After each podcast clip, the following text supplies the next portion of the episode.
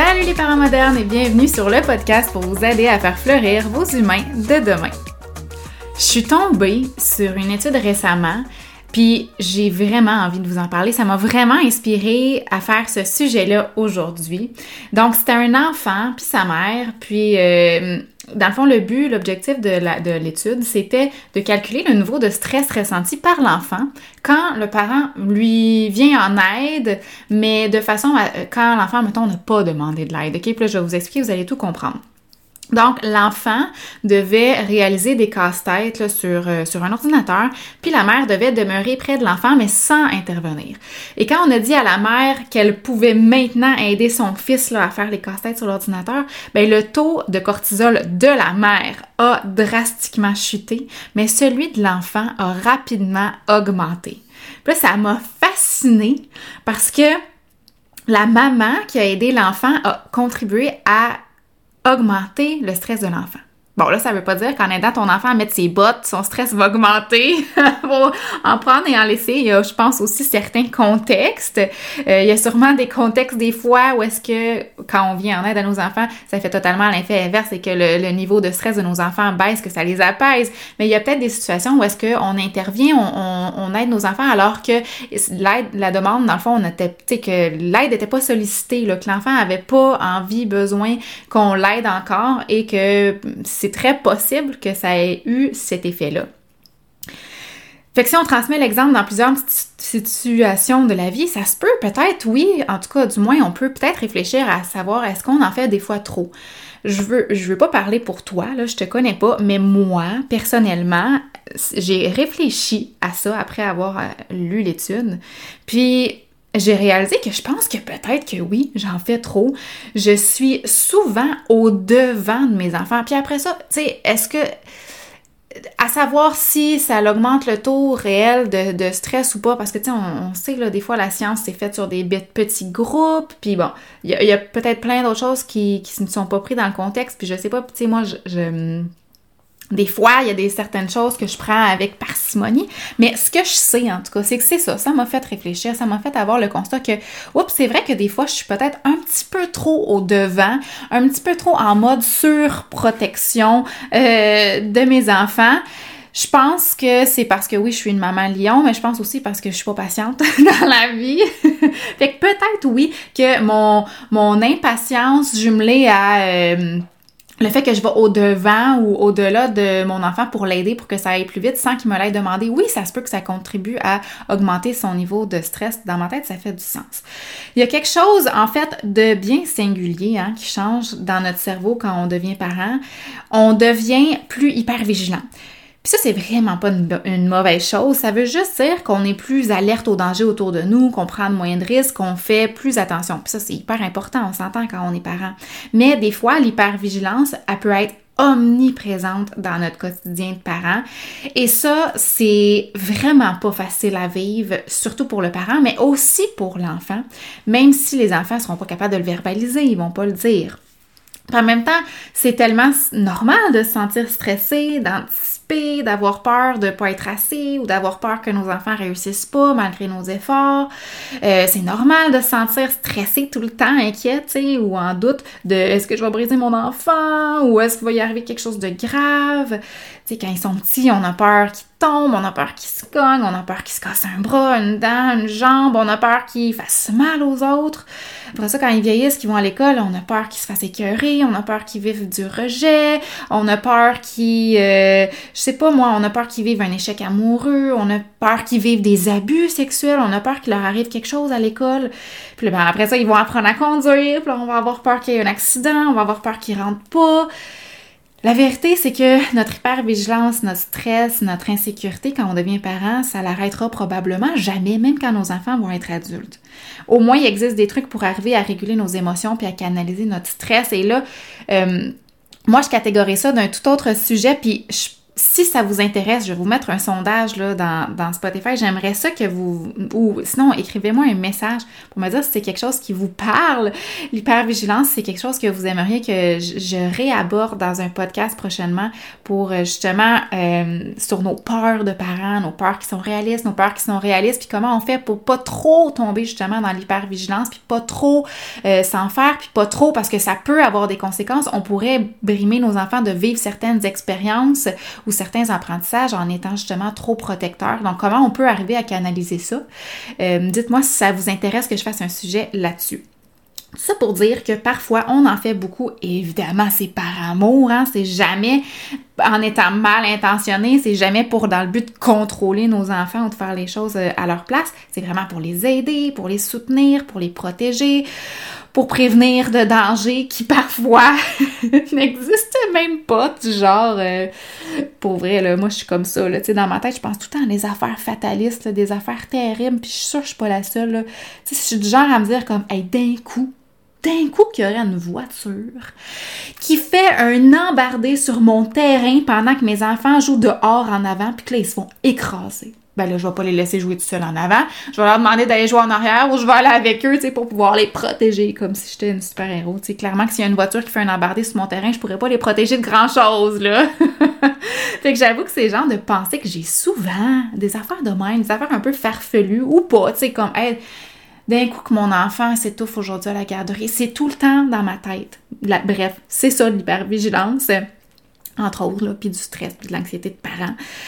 Euh, fait que c'est ça. Mais j'essaye, j'essaye que c'est ça, ces genres de pensées-là, ça n'affecte pas trop mon jugement parce qu'on s'entend que oui, ça peut arriver, mais c'est quand même un peu tiré par les cheveux. les probabilités sont minces. Puis il faut que je fasse confiance aussi au personnel de la garderie, à mes enfants.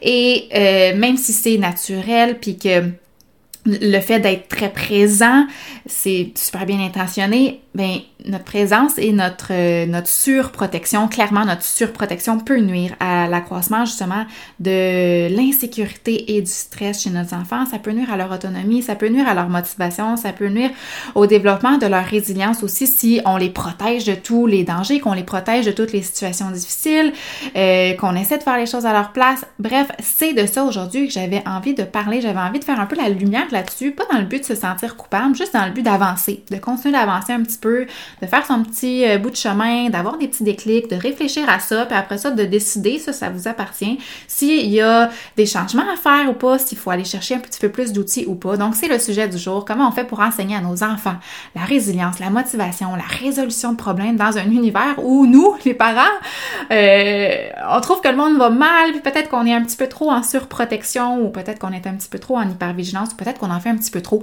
ou pas. Et là, ce sera à toi de juger.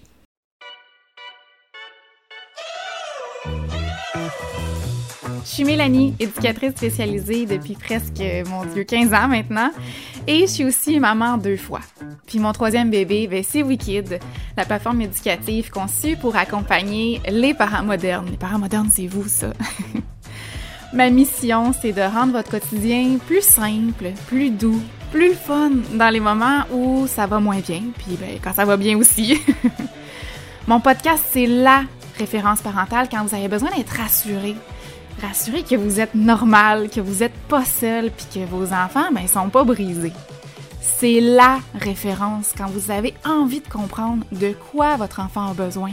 Parce qu'ici, je réponds à vos questions et je vous donne des tonnes de pistes de réflexion et des stratégies d'intervention claires et simples qui vont vous faire du bien, pas juste à vous, à vos enfants aussi. Si mon podcast ou mes formations en ligne aident un seul parent à se sentir plus outillé, plus épanoui ou plus en confiance, ben pour moi, là, ce sera mission accomplie. Puis si vous avez envie de contribuer puis de donner au suivant vous aussi, mais ben partagez les podcasts avec vos amis, avec vos proches ou avec votre communauté si vous aimez ce podcast-là, si vous avez envie de me donner un petit boost d'énergie, ben allez me donner une petite évaluation sur iTunes ou écrivez-moi un petit message. Ça me fait vraiment toujours plaisir de vous lire. Bonne écoute! Là, je veux pas que tu partes en panique en pensant encore une fois que tu as brisé ton enfant. Je veux te rappeler que tu as toujours fait de ton mieux selon les connaissances que tu avais, puis que là, tout ce que tu fais en ce moment, c'est d'apprendre et d'évoluer. OK? Fait il n'y a pas, tu sais, mon but, c'est vraiment pas de te taper sur la tête, encore une fois, de te faire sentir que t'es pas assez, te faire sentir coupable. C'est vraiment pas ça. Ensemble, on avance, puis je le dis, je le répète. Je fais des constats au même rythme que vous, hein. Tu sais, je suis pas parfaite non plus et moi, ce constat-là, je l'ai fait à la lecture. Ben, je le savais un peu, là, mais on dirait que des fois, il y a des choses qu'on veut moins voir parce que peut-être ça nous fait du bien, mais des fois, il y a des choses que je vois, que je lis, que ça m'apporte des déclics, même moi, à 35 ans, même avec le travail que je fais, même avec le bagage et les connaissances que j'ai. Alors, c'est normal. Si toi aussi, des fois, tu te sens comme ça, puis que tu as l'impression que, oups, j'ai peut-être fait quelque chose qui, qui, qui fallait pas ou qui était pas optimal. On est, il y a personne de parfait. Fait qu'aujourd'hui, je vais donner des petites suggestions pour t'aider à en faire moins, si jamais tu en as besoin, pour encourager nos enfants surtout à développer leur motivation, leur résilience, leur autonomie, puis leur capacité à résoudre des problèmes dans des petits gestes du quotidien. Ce qui est sûr, c'est quand on laisse nos enfants vivre leur propre expérience, trouver des solutions par eux-mêmes, ben ça là, ça crée des connexions tellement solides dans leur cerveau. Parce que si l'enfant trouve une solution par lui-même qui fonctionne pour, je sais pas moi, mettre ses bottes de façon plus efficace. Après avoir passé des jours et des jours à rocher puis à se pratiquer, ben tu peux être sûr qu'après cet apprentissage-là, là, il est fini, on n'en parle plus. Tu pourrais, mettons, t'obstiner pendant des jours et des jours et des jours et des jours et des jours, puis peine patience à de montrer à ton enfant comment attacher ses lacets, puis m'amener, le laisser juste, poup, le faire lui-même, lâcher prise un peu, l'encourager à le faire, puis le laisser jouer, le laisser essayer. Ça prendra le temps que ça prendra, puis à un moment donné, il va la trouver la technique qui fonctionne pour lui, puis ça va être réglé. Ma grande, là, ma fille de, qui va avoir 6 ans, ben elle a appris à se faire des couettes dans ses cheveux toute seule à force d'essayer parce qu'elle voulait bien. J'ai jamais montré ça, tu sais. Puis j'ai proposé à plusieurs reprises, puis elle comme non, non, je suis capable toute seule. Elle a une drôle de technique, mais ça fonctionne. Ça la rend plus autonome, mais ça la rend surtout vraiment plus fière d'elle. Un enfant va apprendre par lui-même que de sortir sans manteau à 8 degrés au printemps, c'est pas le fun parce qu'on est dehors, on a froid. D'un autre côté, plus on insiste, souvent plus les enfants vont résister. Puis quand on insiste, puis parce que ce qu'il faut comprendre, c'est quand on insiste pour que notre enfant mette un manteau quand il fait 10 ou 8 degrés dehors, ce qui est pas. Notre enfant va pas mourir, il va pas faire d'hypothermie, il va pas faire euh, là, à 10, 8 degrés. Fait que c'est pas la fin du monde si notre enfant sort sans manteau, il va réaliser par lui-même que c'est pas agréable. Mais quand on est à l'intérieur puis qu'on insiste, c'est que l'enfant, lui, là, il comprend pas pourquoi qu'on veut mettre un manteau parce que là, lui, en ce moment, dans le moment présent, il est confortable. Puis l'enfant, il est pas capable de se projeter ou d'anticiper que dehors, ah, à 8 degrés, 8 degrés, moi je sais c'est quoi 8 degrés. Il sait pas ça. Il sait pas c'est quoi que ça veut dire 8 degrés. Il sait pas qu'est-ce qu'il fait dehors tant qu'il est pas dehors. Fait quand il va aller dehors, il va le voir. Ah, ok, oui, j'ai, c'est vrai. J'ai un petit peu froid. peut-être ça va y prendre 5 minutes, peut-être ça va y prendre 15 minutes parce que les enfants bougent. Peut-être qu'il va réaliser qu'il a besoin d'un manteau. Puis ce constat-là, il sera jamais aussi mieux acquis que si l'enfant le vit par lui-même, que si ça vient de l'enfant, ça va le motiver, il va être fier de lui. On va tomber dans la, justement, dans la résolution de problèmes, comme j'ai froid, qu'est-ce que je peux faire? Ah oui, c'est vrai, maman m'a dit qu'elle allait amener mon manteau avec elle si jamais j'en ai besoin. Alors, c'est hyper gagnant. Faut leur faire confiance sur ce que eux ressentent, comment ils sont dans leur corps. Ils ont-tu faim, ils ont-tu pas faim? C'est eux qui savent. des fois, on va hésiter, voyons, t'as rien mangé, mange encore un peu plus. Fais confiance à ton enfant. Si ton enfant dit qu'il a plus faim, là, peu importe la raison, si c'est vrai qu'il a plus faim ou si c'est parce qu'il boude ta nourriture, il va pas se laisser mourir de faim. Faut leur faire confiance. Le simple fait de lâcher prise sur certaines choses, puis de laisser l'enfant décider par lui-même, ça envoie comme message à nos enfants qu'il peut faire les bons choix pour lui-même et que tu lui fais confiance qu'il va faire les bons choix. Ou que s'il fait pas les bons choix, tu lui fais confiance qu'il va apprendre de ces choix-là, puis qu'il va faire des choix différents la prochaine fois. Et ça, les mamans, les papas, c'est un levier hyper puissant pour augmenter la confiance et la motivation. Par contre, il y a des décisions, évidemment, je suis pas en train de dire de toutes les laisser décider. Il y a des décisions, des choses sur lesquelles on pourrait et on devrait lâcher prise. Puis il y a des choses que non, tu sais, quand la décision affecte la santé, la sécurité puis le développement de l'enfant ou de son entourage, ben là ça c'est une limite, c'est un qui appartient aux parents on, faut quand même euh, de la parentalité bienveillante, la parentalité positive. Souvent, il y a des gens qui disent ah c'est, c'est une approche de parents mou. Non, au contraire, faut, ça prend un cadre ferme, ça prend des limites fermes et non négociables sur des choses qui sont importantes, sur des choses qui qui vont assurer la santé la sécurité de nos enfants et de l'entourage, mais il y a des choses qui nous appartiennent moins et que l'enfant peut être en mesure de décider, comme si il met un manteau avant de sortir dehors quand il fait 10 degrés, s'il met un coton ou pas. Par contre, s'il fait, euh, quand il fait, mettons, 0 degré ou moins 2 degrés, ça, c'est une décision qui ne devrait pas appartenir à l'enfant. Là, j'ai vu une vidéo récemment sur TikTok, ça m'a fait friser le poil des bras. C'est une fille qui euh, se, présente comme étant une coach pour euh, les, les parents, justement. Il faut faire très attention à ça. Je vais juste vous faire une petite parenthèse, là. Faites attention au contenu que vous consommez sur les réseaux sociaux parce que des charlatans, des personnes qui n'ont pas de formation, qui ne connaissent rien à rien, qui, qui écoutent des podcasts ou qui lisent des livres, euh, vont, pas nécessairement transmettre la bonne information, va pas nécessairement comprendre la bonne information. Il y en a sûrement qui sont super bons aussi et qui comprennent très bien, mais des fois ça peut être compris ou exprimé tout croche, ça peut manquer de nuances.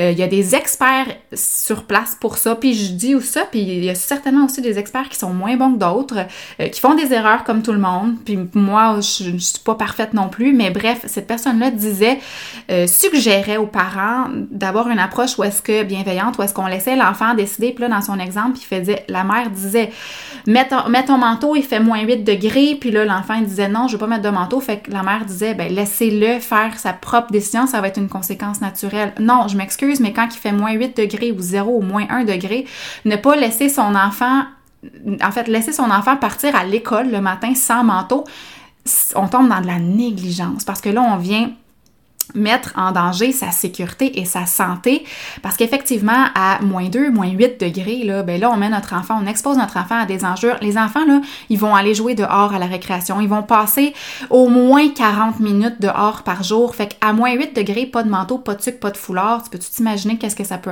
avoir comme répercussion sur la santé de l'enfant?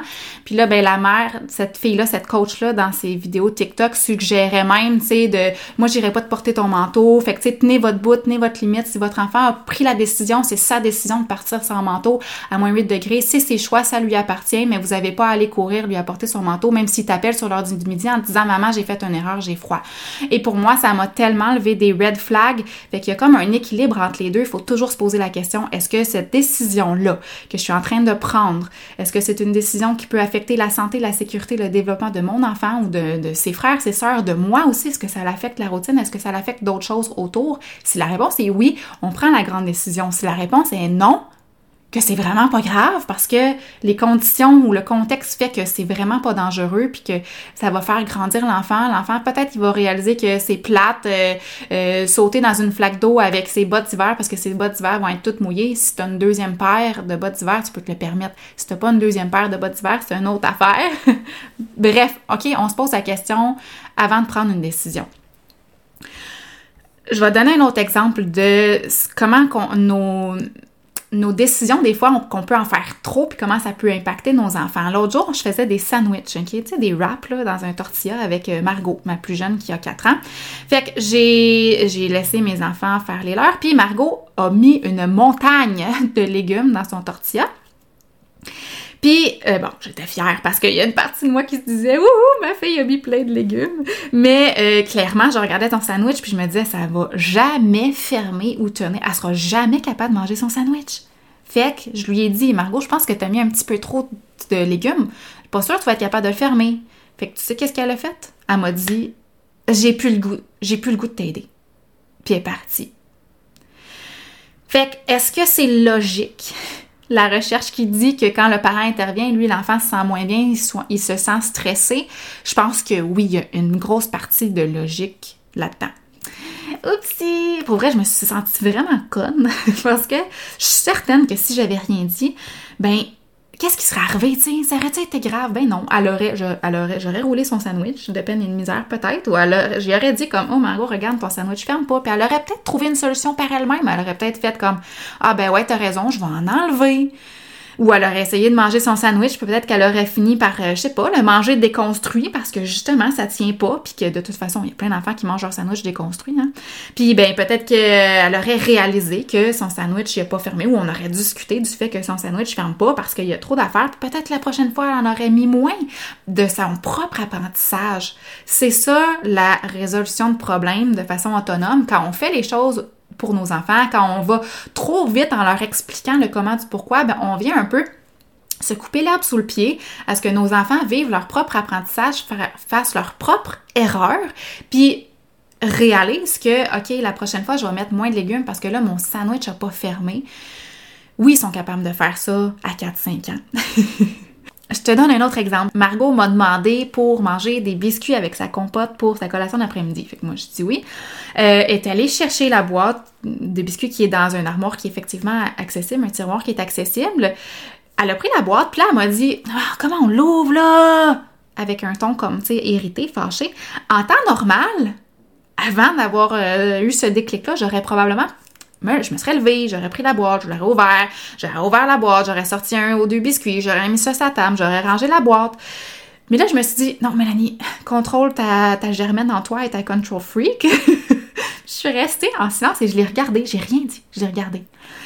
Puis, ben, elle a trouvé une façon d'ouvrir la boîte, puis elle s'est installée à la table, puis là, elle a dit à voix haute, je sais même pas si elle s'adressait à moi, puis en fait, c'est ça l'affaire, c'est que quand elle a dit comment on l'ouvre, des fois, mes enfants font des affaires comme ça, puis je suis sûre que tes enfants aussi font des commentaires, puis au final, ils s'adressent peut-être même pas à toi. Comment on fait ça? Ah, c'est difficile. Puis nous, on prend ça comme un appel à l'aide, qui ne l'est peut-être même pas. Fait que Margot s'est assise à table, puis elle a dit, je vais commencer par en manger un pour commencer, puis si mon bedon a encore faim, je vais en prendre un deuxième, je vais voir. Puis là, j'aurais très bien pu à ce moment-là aussi, tu sais, faire comme non, non, Margot, c'est juste un. Euh, ou tu sais, dire comme non, garde pas la boîte, le sortir pour elle. Mais à la place, j'ai juste, j'ai rien fait, j'ai souri. J'ai souri, j'ai souri d'un sourire sincère parce que j'étais tellement fière d'elle, puis de moi aussi. j'étais fière de moi aussi, premièrement, d'avoir réussi à me contrôler. Puis deuxièmement, que mon enfant ait vraiment intégré, je vais en prendre un.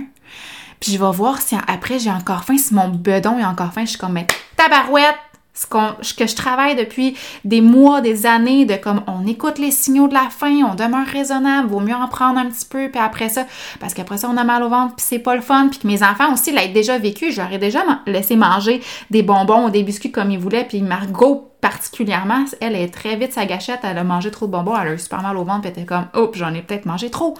C'est à ça que ça sert de leur laisser vivre des expériences. Fait que tout ça a fait qu'elle a réussi à comprendre que, ben, je vais en manger un, puis je vais voir après. Et d'ailleurs, c'est ça qui est arrivé. Elle a mangé un biscuit, puis après ça, elle a croqué dans un autre biscuit. Elle l'a pas fini, elle a dit ah, je vais le garder pour plus tard. Parce qu'elle avait plus faim, elle a vraiment été à l'écoute, elle aurait pu être gourmande pour en manger six.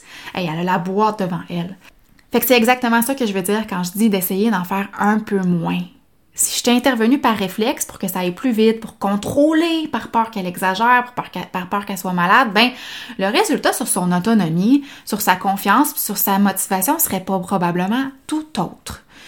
Puis au pire, il serait arrivé quoi, hein? Sais, au pire, elle aurait eu mal au ventre. Au pire, elle aurait appris justement par expérience que de manger trop de biscuits, c'est pas agréable, comme elle a déjà fait, en fait, cette expérience-là. Puis ça me rassure au moins de savoir que j'ai pas fait les choses toutes croches. Des fois, je le fais. Des fois, je le fais pas. Faut juste que je prenne le temps de m'arrêter puis de réfléchir puis que j'arrête de vouloir tout contrôler et pour les protéger. Pas dans le but de me satisfaire, mais pour les protéger. Peut-être me satisfaire aussi des fois. Il y a peut-être des, des situations qui me rendent anxieuse ou insécure. Fait que je vais intervenir avant puis je dis pas que c'est pas correct de pas le faire. Justement, faut s'écouter aussi. Mais il faut vraiment faire confiance à nos enfants. Parce que leur job, leur travail de nos enfants, c'est de découvrir la vie, de se pratiquer à devenir des adultes, des humains compétents, des humains émotionnellement et socialement intelligents, des humains capables de faire des choix et de décider ce qu'ils veulent être dans la vie, sans être constamment influencé, guidé ou, même limité par les parents. Et nous, notre job, notre seul job presque, c'est de leur faire confiance. Comment? En leur donnant des choix, en laissant, en leur laissant justement la place pour expérimenter, en suivant leur euh, leur lead en respectant leur rythme, en les laissant trouver des solutions quand ils ont des problèmes, en leur laissant le temps de nous demander de l'aide. Parce que je suis pas en train de dire ne n'aidez plus jamais vos enfants. Sauf que quand ils vont avoir vraiment besoin d'aide, je pense qu'ils sont capables de dire Maman, j'ai besoin d'aide, peux-tu venir m'aider? Ou même s'ils disent Maman, j'ai besoin d'aide! On s'en fout de la façon qu'ils disent. Si ton enfant dit j'ai besoin d'aide, ça veut dire j'ai besoin d'aide. Mais tant qu'il le dit pas, Ça veut dire qu'il n'a pas besoin de ton aide, puis laisse-le trouver une solution.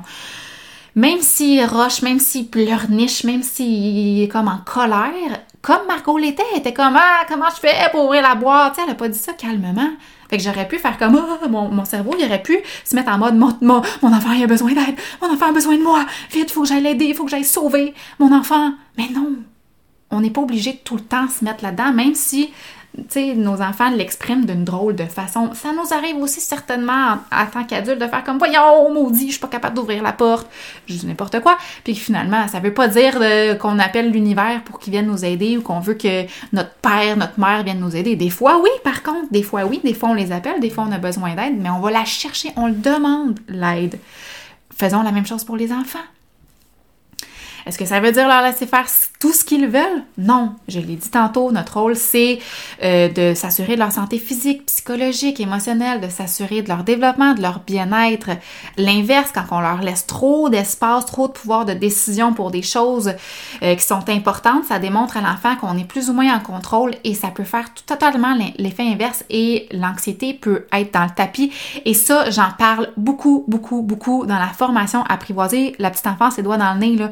J'instaure vraiment dans cette formation-là une base pour réfléchir en tant que parent, pour apprendre comment savoir-être, savoir-faire, être un parent. Puis c'est pas le but d'être un savoir-être parfait, là, mais c'est vraiment une base de comme comment on peut être un leader positif euh, qui est en contrôle de la situation en laissant de la place à nos enfants. Justement, tu sais, comme ce que, je suis en train de parler aujourd'hui, c'est le genre de choses que j'apporte euh, dans la formation qui peut être vraiment, vraiment, vraiment aidante pour avoir une attitude euh, un peu plus de lâcher prise, puis une attitude qui va être vraiment plus appropriée dans l'établissement des limites euh, et comment on fait pour transmettre nos valeurs à nos enfants.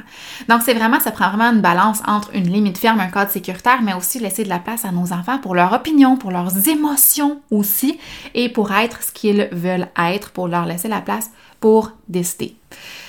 Dans la formation, je donne plein d'exemples de choses qui peuvent décider, de choses qui devraient moins décider. Je donne plein de stratégies aussi sur comment arriver à lâcher prise, nous, en tant que parents. Je parle beaucoup des conséquences logiques et des conséquences naturelles. Fait que si jamais tu as de la misère avec ce concept-là, puis que tu te demandes, tu sais jamais quoi donner comme conséquences logiques ou comment appliquer des conséquences naturelles, tu vas vraiment être servi dans la formation apprivoiser la petite enfance, les doigts dans le nez. Puis en passant, les cartes cadeaux en ce moment sont en rabais. Fait que tu peux t'acheter une carte cadeau à toi-même, là, puis t'offrir le cours. Ça va donner un code promo qu'après ça, tu appliques à ton panier qui te donne un rabais de 100%. Fait que les cartes rabais sont actuellement à 120 au lieu de 140. Je vais mettre le lien dans, la, hum, description du podcast, mais je vais juste que tu saches que tu peux toujours le retrouver. Si tu vas sur la page d'accueil wikid.ca, tu descends un petit peu, puis à un moment donné, tu vas voir, il va y avoir une place où est-ce que ça parle des cartes cadeaux. Tu cliques sur le lien et tu vas pouvoir avoir accès à ta formation à 120 au lieu de 140. Donc, euh, c'est ça. Faut leur faire confiance et faut éviter de juger les enfants. Laisse-leur le temps de figure it out, de trouver une solution. Et ce qu'on peut faire aussi, c'est de laisser les enfants s'ennuyer. Ça, c'est une autre chose. On va souvent être en train de faire des activités dirigées, d'être en train de se sentir obligé de jouer avec eux parce que les enfants tourneront dans la maison puis ils disent c'est plate, je sais pas quoi faire, maman, veux-tu venir dessiner avec moi, maman, veux-tu venir faire ci, papa, veux-tu venir faire ça? On se sent comme tout le temps obligé d'aller au-delà de tout le temps euh, les occuper, mais c'est super bon de les laisser s'ennuyer. Même si on a l'impression qu'ils font rien, ça se peut qu'ils soient en train d'avoir des petites histoires, des petites aventures dans leur tête. Laissez-les faire. Mais Margot est souvent couchée sur le dos, sur le, tapis, là, avec deux poupées dans ses mains, puis elle peut faire ça pendant 35 minutes de temps. Puis c'est sûr que d'une perspective d'adulte, ça peut nous laisser l'impression qu'elle fait rien. Mais elle est dans son imaginaire, elle est en train de peut-être faire plein d'affaires, elle est peut-être de travailler, de se raconter des histoires par rapport à ce qui s'est passé aujourd'hui à la garderie, repenser à des conflits qu'elle a eus puis qu'elle a reproduit avec ses poupées, trouver des solutions, des développer ses, habiletés émotionnelles, l'engager, sa créativité. Fait qu'on peut laisser nos enfants s'ennuyer, ça a plein d'avantages, mais ça se peut qu'au début, on entende les enfants chialer, qui tournent en rond, comme des zombies dans la maison. Attendez, 10-15 minutes. Après 15 minutes, les enfants là, ils vont pas rester à rien faire assis sur le divan à attendre que le temps passe. C'est des enfants puis leur propre euh, leur premier intérêt en fait, leur, leur plus grande motivation dans la vie, c'est de jouer. Fait qu'ils vont pas rester là à rien faire. Faut juste maintenir puis dire comme là, je suis vraiment occupée, je suis en train de faire le souper. Trouve-toi une activité à faire, puis après souper, on pourra jouer au jeu que tu veux. Fait que les enfants vont pas rester là à rien faire, ils vont finir par trouver une activité, mais là, va pas l'interrompre pour lui dire comment jouer, comment faire un casse-tête, ou parce qu'il y a de la misère, parce que tu l'entends chialer ah! après un morceau. Laisse-le faire. Au pire, il va faire le constat que ben, finalement, ça ne tentait pas tant que ça de faire un casse-tête, puis il va le ranger, puis c'est correct. Ou au mieux, il va trouver une solution, puis il va évoluer de lui-même dans son jeu, puis même s'il n'arrive pas à le faire, le du casse-tête, c'est-tu bien grave? Ben non, c'est pas grave. Ça leur permet de développer au contraire leur attention sur une même activité plutôt que d'être habitué de passer du coq à l'âne puis de papillonner. Ça va être bénéfique pour sa confiance, son autonomie, sa débrouillardise, sa créativité, son imagination, sa persévérance, ses habiletés motrices, le développement de sa personnalité. Pas faire les casse-têtes, mais faire euh, trouver, les laisser s'emmerder, les laisser s'organiser, les laisser se trouver un jeu par eux-mêmes. Je suis certaine que tu as déjà plein de choses, des jouets à la maison, que ton, environnement est déjà sécuritaire. Puis ils peuvent même aller jouer dehors. Ils n'ont pas besoin de grand-chose, des branches d'arbres, des seaux, des pelles, des figurines, des petites voitures, puis leur imagination va s'occuper du reste. J'en ai parlé récemment aussi de la résilience, c'est un petit peu la même chose. Quand on est au-delà de nos enfants puis qu'on veut toujours les protéger des situations qui n'existent pas encore, ben des fois on les brime justement à trouver une solution par eux-mêmes. Par exemple, quand on intervient tout le temps au, moindre au moindre euh, à la moindre dispute dans la fratrie, à la moindre obstination, à la, à la moindre ah, arrête, si à chaque fois on est en train d'arrêter tout ce qu'on fait pour aller voir nos enfants pour régler le conflit à leur place puis dire comme bon là c'est assez, séparez-vous, arrête de faire ça, fais ci, fais ça, viens avec moi. Si on est toujours, toujours, toujours, toujours en, train d'intervenir dans les chicanes des enfants ou dans bien d'autres affaires, là, dans toutes sortes, si on l'a discuté dans leurs devoirs, si on l'a discuté dans leurs jeux, si on l'a discuté dans, avec euh, leurs amis à l'école ou si euh, ils ont un conflit d'intérêt, bref, quand on est toujours en train d'intervenir au-delà de nos enfants ou de les protéger, oh mon dieu, je vais pas le laisser à la fête de son ami, là, mon enfant il est insécure, il est anxieux, je peux pas le laisser aller là toute seule.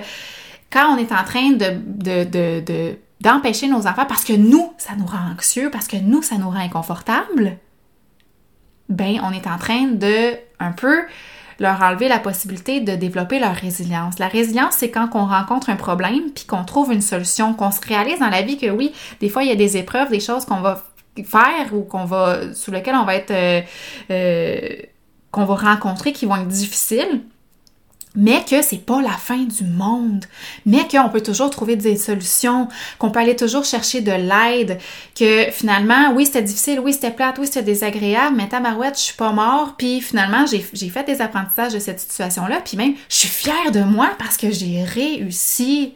Tu sais, je vous parlais du camp de jour, là, comment que moi, j'anticipais, moi, ça me rendait anxieuse. Oui, ça rendait un petit peu nerveuse. Mon enfant, c'est normal, elle a jamais vécu ça de sa vie, un camp de jour, elle est pas dans son milieu scolaire, elle est avec des adultes qu'elle connaît pas, des enfants qu'elle connaît pas, mais tu sais, je l'ai laissé, je l'ai inscrit, elle a fait ces deux semaines, excusez, elle a fait ces deux semaines, puis euh, après ça, elle était fière d'elle. Oui, elle a trouvé ça hyper difficile, mais elle était fière d'elle. Après ça, pour plein d'autres raisons, les autres semaines d'après, on a décidé de la retirer parce qu'il y avait des dangers, il y avait au niveau de la sécurité, moi je me sentais vraiment pas en confiance. Fait que tu sais, des fois, c'est juste de faire la part des choses, de réfléchir, OK, est-ce que cette expérience-là, c'est sécuritaire? Est-ce que c'est mon anxiété à moi qui parle ou c'est l'anxiété de mon enfant? Est-ce que mon enfant est prêt? Est-ce que oui, mon enfant va vivre des difficultés, mais est-ce que la difficulté, elle est adaptée ou pas à mon enfant? Fait que ce 15 jours-là, le premier 15 jours qu'elle fait, c'était super adapté. Deuxième camp de jour, vraiment pas adapté au niveau de la sécurité, au niveau plein d'affaires. C'était des adolescents blasés. excusez, je veux vraiment rien enlever aux gens qui travaillent dans les camps de jour. Il y en a des super excellents. Mais ce camp de jour-là, moi, je l'ai senti tout de suite que c'était pas approprié. Ma fille l'a senti. Bref, On comprend. Puis je vais, je vais revenir, je pense. Je pense que ce serait vraiment important que je parle de nos peurs, notre hypervigilance, puis, puis de pousser un petit peu plus ce sujet sur, sur euh, quand est-ce qu'on décide ou comment on décide si notre enfant est prêt à vivre une expérience, même si nous, on ressent de l'insécurité, puis comment calmer, quelles questions se poser, comment on peut euh, bien vivre ça. Je pense que ce serait important. Venez me le confirmer dans le sondage, mais moi, j'ai un petit feeling que ça va parler à plusieurs euh, parents. Fait que je sais que c'est difficile de, de, changer tout ce que je viens de vous dire. On fait un petit pas à la fois, une minute à la fois, une journée à la fois, ça sera pas parfait. L'idée, c'est de changer notre petite cassette qui est enregistrée dans notre tête, là, qu'il faut sauver nos enfants, puis arrêter de voir toutes ces... leurs petits cris de détresse comme des menaces, là faut leur laisser de la place, faut leur faire confiance. Puis toi, maman, papa, beau papa, belle maman, sois fier de toi. Ce que tu fais tous les jours pour ton enfant ou pour euh, l'enfant de ton conjoint, de ta conjointe, même si c'est pas parfait, même s'il y a des moins bonnes journées, c'est vraiment une super grande réalisation. Puis si tu doutes des fois de toi, va écouter l'épisode 124. Ça risque de changer ta perspective puis de te permettre de donner un peu ou beaucoup d'amour qui est très bien mérité. Sur ce, je vous reparle mardi prochain. Tourlou!